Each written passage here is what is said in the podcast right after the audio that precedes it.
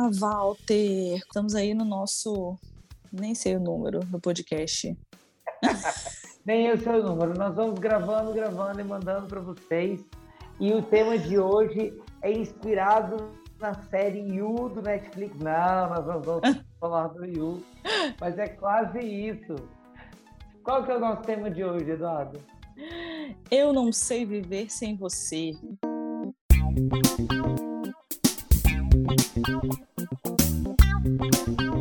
Nossa, eu e tô aí... sentindo aqui uma música de axé tocando.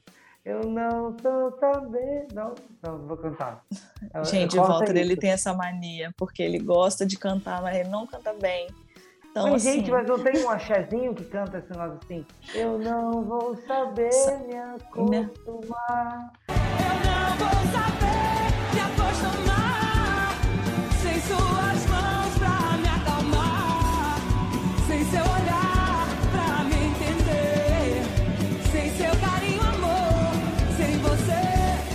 aí, Walter, esse tema, apesar de vir ou de axé, ou da série Netflix, ou da vida real, vem trazer para nós grandes reflexões.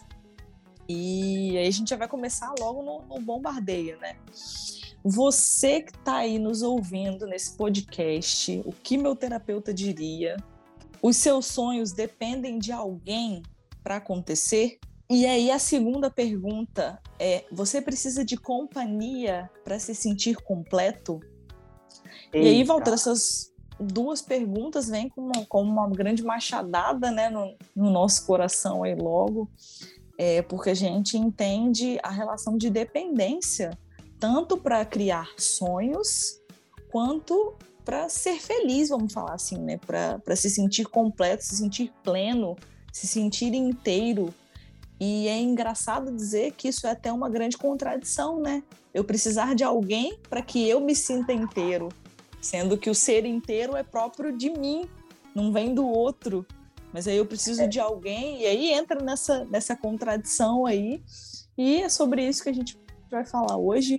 Vamos, como de costume, apresentar alguns casos, é, discorrer sobre eles, e enquanto terapeutas para psicólogos clínicos do sistema Grisa, a gente vai falar o que, que a gente fez, qual que é a nossa recomendação tanto meu para você, você para mim, e aí a gente se complementa como sempre. Então vou deixar você fazer as vias aí, começar iniciando com o seu caso. Ah, não, eu quero comentar um negócio antes do meu caso. Olha bem, gente, quando a gente fala de pessoas inteiras, né, e pessoas que se sentem completas, é como se uma peça faltasse, né? vivem, vivem um vazio esperando que alguém chegue para preencher esse espaço. Isso é muito danoso, porque é daí que saem as relações abusivas. Se você entende, como o Fábio Júnior trazia, as metades da laranja. As metades da laranja, dois amantes, dois irmãos. Se você acha que você é a metade da laranja, a probabilidade da pessoa gerar um relacionamento abusivo por conta dessa dependência é muito grande. Hoje nós vamos falar de dependência afetiva e não de relacionamentos tóxicos e relacionamentos abusivos, mas já fica essa dica aí para você. Então, Walter, eu vou, vou fazer as vias hoje. Vou começar contando o meu caso, daqui a pouco você conta o seu, a gente se complementa, como sempre é aí. Isso, primeiras damas, vai. Justo. Meu caso é o seguinte, Walter, chegou é, um paciente para mim e ele não conseguia de maneira alguma superar o término de um relacionamento. Tinha né, enfrentado crises de depressão, crises de ansiedade, não conseguia superar, tinha namorado por seis meses, um namoro muito intenso, é, porém o mesmo tempo de namoro tem de término, ou seja, seis meses também, ele não conseguia seguir em frente, não consegue seguir em frente. E aí a gente começou, né, o trabalho de entendimento de porquê dessa relação de dependência, de não deixar que, que ela fosse é, uma coisa que eu nunca, nunca faço, né? No primeiro atendimento, no, no, nosso consultório, a gente vai criar essa conexão, né? Fazer a análise da ficha, ter o entendimento da estrutura familiar, mas ele chegou completamente descompensado, né? Das suas emoções e só chorava e não conseguia falar nada. Eu precisei fazer um relaxamento para que ele conseguisse conversar comigo. É, para que a gente conseguisse entender alguns pontos, né? Porque era de fato bastante emoção é, para tanto tempo já de término, era bem, era bem desproporcional, vamos falar assim. E aí, com algumas sessões de terapia, se eu não me engano, foram foi na terceira sessão que a gente chegou nesse entendimento que ele, olha só o pulo do gato, ele personificou na parceira os sonhos que ele tinha, o sonho de ter uma família, o sonho de viajar ao mundo, o sonho de construir a vida do lado de alguém. Todos esses sonhos ele colocou a carinha dela, vamos falar assim. E aí, obviamente, ele não vai conseguir superar esse término, porque deixar compreender que a namorada foi embora, que terminaram, significava na cabeça dele, num, processo psíquico ali, abrir mão dos sonhos que ele tinha abrir mão de ter uma família, abrir mão de ter uma casa, de constituir, né, essa casa, esse lar, de viajar ao mundo, por exemplo, ele, ao tirar a carinha dela da vida dele, ele estaria abrindo mão necessariamente de todos esses sonhos. O que, que meu terapeuta diria? O que, que você diria para esse cara que, que tá encralacado nisso, que não consegue dar um passo, que o mesmo tempo que namorou, ao mesmo tempo que já está terminando nada, mas não consegue superar. Supera! Esse episódio tem muitas músicas. Então, ó, o que que eu diria para esta pessoa? De que ele não precisa de ninguém dizer para ele que ele é especial, de ninguém fazer coisas com ele, que ele pode salvar a própria história. Que tudo isso que ele queria fazer acompanhado pode ser tão divertido quanto fazendo sozinho, conhecendo muitas outras pessoas. Que durante esse tempo de exploração, de amor próprio, de autoconhecimento, ele precisa descobrir quem ele é sem essa pessoa. Como que ele vai lidar com essa história sem ter alguém. Porque assim, ó, vamos falar a verdade. Quando você está namorando, existe uma adaptação do seu ser àquela pessoa. Então, o que ele gosta, o que ele deixa de gostar, o que ele, para os lugares que ele gostaria de ir, sem que houvesse uma interferência. E ele pode é, gostar da própria companhia dele, ele pode se divertir sozinho, às vezes até, inclusive, muito mais, porque em cada lugar que ele for passando, ele vai para o hostel e ele vai conhecer é, muitas pessoas. Eu acho que eu contaria um pouco da minha história para ele porque eu sou a transfiguração de alguém que viajou o mundo e se divertiu e aprendeu a se divertir sozinho também. Mas Eduardo, conta para mim o que você disse para ele. Então, eu essa sua linha é muito boa. E aí é aquela coisa que a gente sempre fala aqui, né? Para a mesma história, existem diversas, diversos métodos de reprogramação e de compreensão, e aí vai é depender da pessoa, vai depender é, do que faz sentido para ela. Então, isso é muito legal a gente dizer. Então, se você tem um caso parecido e as orientações que a gente está dando aqui não fizer sentido para você, não tenha medo de nos procurar, não tenha medo de falar: olha, eu vivo algo parecido, mas essa orientação que você deu não fez sentido para mim. Que eu afirmo com toda certeza que na sua história tem algum pontinho aí, porque a gente conta só um pedaço, né, Walter? É verdade. É, mas existe toda uma análise da estrutura familiar, da ficha de anamnese e de tudo, para que a gente chegue a essas compreensões que a gente conta aqui como se fosse muito rápido e muito ágil, mas gera, gera bastante trabalho, é bem trabalhoso para gente. Então, se você tem uma história parecida, isso não se encaixa para você, pode nos procurar, pode nos chamar, que certamente na sua história tem alguma lacuna aí que responde essa sua, essa sua queixa. Mas dizendo o que, que, eu, que, que eu falei para ele foi o seguinte: é, eu fiz compreender que aquele sonho era dele. E não era de alguém. Sabe a história que a gente falava no início sobre precisar de alguém para se sentir inteiro, sendo que o inteiro de é, é de fato a individualidade? Eu fiz perceber que aquele sonho fazia parte de quem ele era, fazia parte dele e não parte dele com ela.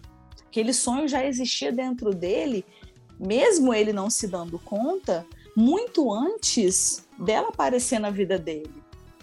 Então a gente fez aquele processo de reprogramação meio a meio, né? Vamos chamar assim, onde a gente informa para ele que é, a parte dele, esquerda e direita, é inteiro e continha esse sonho, independente da presença dela na vida dele para compor esse sonho. Então é importante a gente dizer que quando a gente é inteiro, o outro vem e complementa, o outro não vem e completa. Existe uma grande diferença. Por exemplo, a gente tem o espremedor de laranja e uma banda da laranja. Se a gente espremer, espremer, espremer, vai encaixar. Mas isso faz da laranja inteira?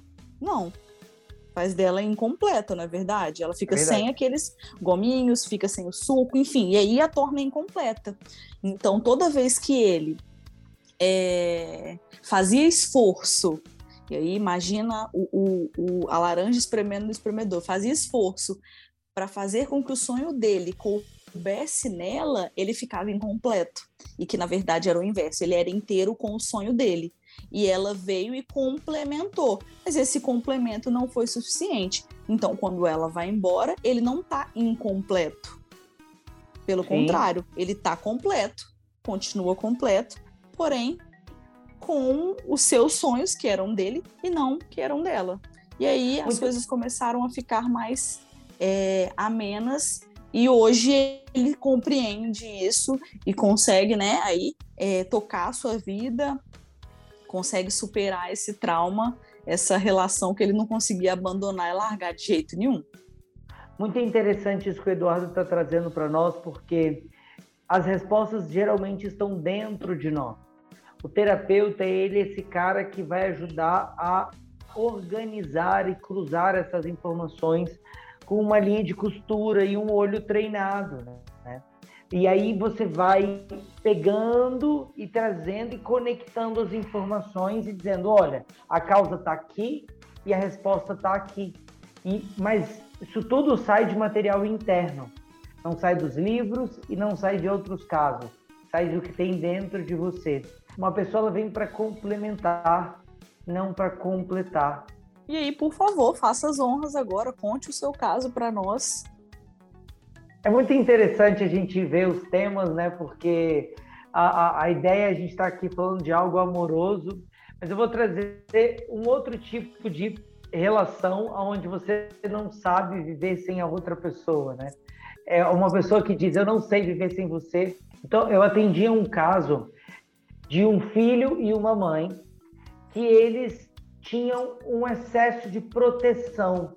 Essa família tinha muito medo de perder esse bebê. Porque quando ele nasceu, ele correu o risco de morte.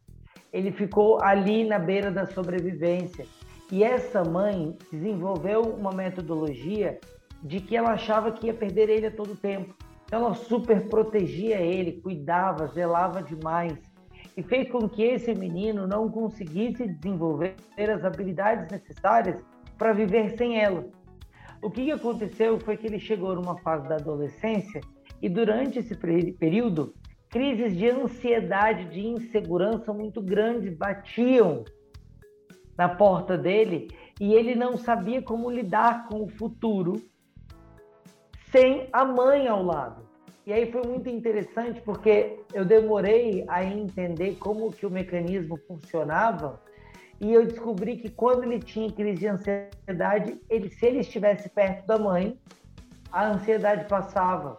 Porque a mãe era essa pessoa que trazia para ele todas as habilidades de sobrevivência. E o risco ia embora. E aí que interessante que aconteceu foi que quando a mãe saía de casa para trabalhar e ele ficava em casa, às vezes ele tinha crises em casa. E ele falava, Walter, isso que você está dizendo não faz sentido, porque eu em casa sozinho e a minha mãe saiu. E daí eu perguntei para ele, o que, que te garante que você que ela vai voltar? A nível subconsciente você não pode ter essa certeza. Algo dentro de você é, ainda é aquela criança na UTIM pensando de que a mãe não vai vir buscar, de que ele não vai sair de lá. E um alimenta no outro a necessidade dessa dependência, gerando uma ansiedade generalizada e crises terríveis, porque em alguns dos nossos atendimentos ele me ligava quando estava em crise. E era bem intenso e real, não era só imaginário. Era um medo de perda muito grande, porque ele não sabia viver sem ela. E daí eu vou te perguntar antes de dizer o que eu contei para ele, né, o que eu orientei, o que você diria, o que meu terapeuta diria se você fosse a orientadora desse caso?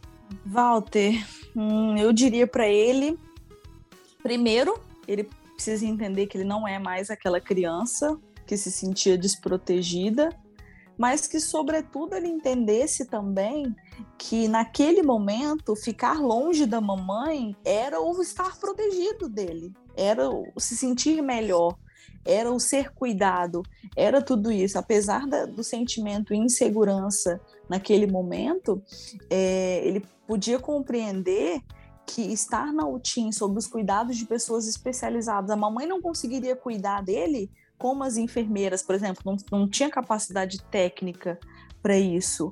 E aí ele podia se sentir reverter, na verdade, né, esse sentimento de insegurança para a segurança, de que aquele era o melhor para ele naquele momento. Que estar ali no hospital, sendo cuidado pelos médicos, sendo monitorado, sendo alimentado, era o que ele precisava. Porque muitas vezes, Walter, a gente acha que precisa de alguém, mas na verdade, a gente precisa de outra coisa. E isso serve para bastante coisa na nossa vida, né? Às é vezes a gente acha que precisa, mas na verdade o que a gente precisa mesmo é outra coisa. Então, naquele momento, enquanto neném, era daquilo que ele precisava, era o melhor para ele. É, ele sobreviveu graças a isso. E talvez se ele tivesse ficado com a mamãe, ele não teria sobrevivido. Ele não teria, quero né? Quero contar um segredo aqui para vocês de que quando eu apresento o meu caso, a Eduarda não sabe o que eu vou dizer, então ela tem que fazer como se fosse numa consulta. E eu a mesma coisa, como se fosse num atendimento. A gente não sabe, a gente não programa o que o outro vai falar. E aí aqui ela trouxe essa informação e foi muito interessante porque ela trouxe muito parecido com o que eu trouxe, eu só trouxe algumas variações. A variação que eu trouxe foi que se ele, quando aquele bebê indefeso e totalmente dependente sobreviveu, hoje Ótimo. ele pode sobreviver ainda mais, porque hoje ele já é forte, já tem estrutura, inteligência. Se ele sobreviveu naquele momento é, completamente vulnerável, hoje ele dá conta. E aí a gente fez um processo para que ele entendesse que ele precisava de crescer. E se ele tivesse as habilidades necessárias para ser um adulto, ele não dependeria da mãe. E aí não geraria ansiedade. Então eu falei para ele que ele tinha que aprender a cozinhar, que ele tinha que aprender a administrar o dinheiro. Os pais dele não deixavam ele cuidar do dinheiro, do trabalho que ele tinha. Então eu falei para ele que ele tinha que cuidar do dinheiro, que ele tinha que ir para a escola a pé, que ele não podia ser deixado. Então ele começou a sair desses métodos de superproteção para que ele entendesse que ele era capaz de tomar conta da vida dele e não mais de alguém ali o pagiando, mimando, defendendo. Ele não precisaria de defesas externas porque tudo estava dentro dele. A ansiedade foi saindo, foi diminuindo a níveis consideráveis. Ele diminuiu até a medicação só tomava em algumas emergências quando ele não sabia lidar. Óbvio, era um adolescente, então eu não posso esperar que ele resolva tudo de uma vez. Hoje até tenho que ver como é que está o caso, mas a gente traz aí que uma adolescente que não sabia viver sem a mãe, por conta desse processo de criação super protegido. E aí, mais uma vez, casos com o mesmo tema, mas que com resoluções, com compreensões, com vertentes completamente diferentes, né? É, e aí a gente entende que a, a dependência emocional ela vem dos extremos, né? Ou da escassez extrema ou da abundância extrema. Ou a pessoa provavelmente não teve ninguém com quem contar, por exemplo, assim, no seu caso, né? Ou ela teve com quem contar demais, que isso focou.